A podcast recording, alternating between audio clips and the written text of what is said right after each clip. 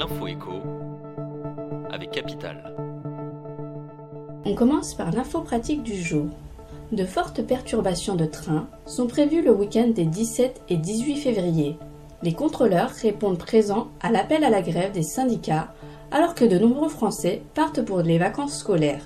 TGV, Ouigo, Inouï, un train sur deux seulement devrait circuler. Le vôtre sera-t-il supprimé? Capital fait le point sur ce qui vous attend. On enchaîne avec le témoignage du jour. Thierry est multipropriétaire. Cet Yvelinois s'est lancé dans l'investissement locatif il y a une vingtaine d'années. J'y suis allé au culot et ça a marché, confie ce professeur de tennis qui possède déjà 6 appartements à seulement 44 ans.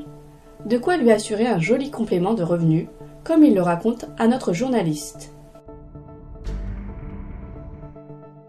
On poursuit avec le chiffre du jour. 9,8 millions de Français détiennent aujourd'hui un plan d'épargne retraite, PER. À la veille de leur quatrième anniversaire, les nouveaux PER, instaurés le 1er octobre 2019, frôlent désormais les 100 milliards d'euros d'encours.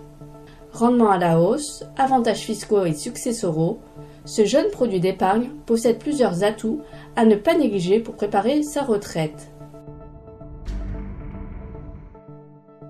Et pour terminer, la question du jour.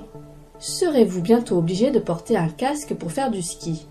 La députée LR de Haute-Savoie, Christelle Pétex, a déposé, lundi 12 février, une proposition de résolution visant à rendre obligatoire le port du casque sur les pistes de ski pour les personnes de moins de 1,50 m.